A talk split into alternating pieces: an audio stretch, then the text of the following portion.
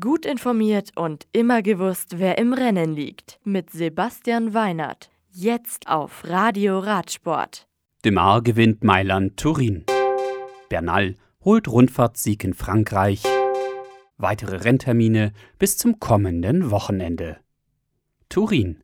Arnaud Demar gewinnt das 198 Kilometer lange Eintagesrennen Mailand-Turin am heutigen Mittwoch. Bei dem mit einem 45er Schnitt gefahrenen Rennen verweist der Groupama FDG-Profi Caleb Youn von Lotto Sudal und Jumbo-Visma-Fahrer Wout van Aert auf die Plätze.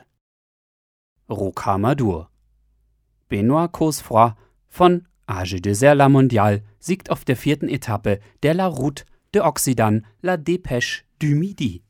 Er gewinnt nach 195 Kilometern vor Trecksieger Fredo-Profi Bauke Mollema und Thibaut Pinot von Groupama FDJ. Der Rundfahrtssieg geht an Ineos-Profi und Toursieger Egan Bernal. Siena. Jumbo-Visma-Profi Wout van Aert und Weltmeisterin Annemiek van Vleuten von Mitchelton Scott haben die jeweilige Austragung der Strade Bianche 2020 gewonnen.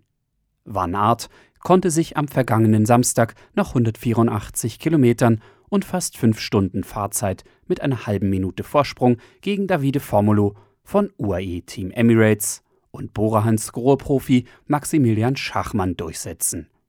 Bei den Damen kamen Mavi Garcia von Ale BTC Jubiliana und Equipe Polly Car-Fahrerin Lea Thomas nach Van Fleuten auf das Podest. Die kommenden Rennen.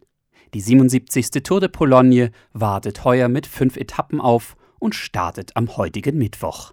Insgesamt müssen die Profis fast 900 Kilometer auf der hügeligen Rundfahrt zurücklegen, darunter auch ein Zeitfahren auf Etappe 3, ehe am Sonntag das Ziel in Krakau erreicht sein wird.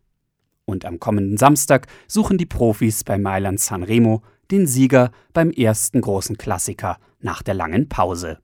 Das über neue Straßen durchs Landesinnere geführte Traditionsrennen ist diesmal 299 Kilometer lang. Das Radio für Radsportfans. Im Web auf radioradsport.de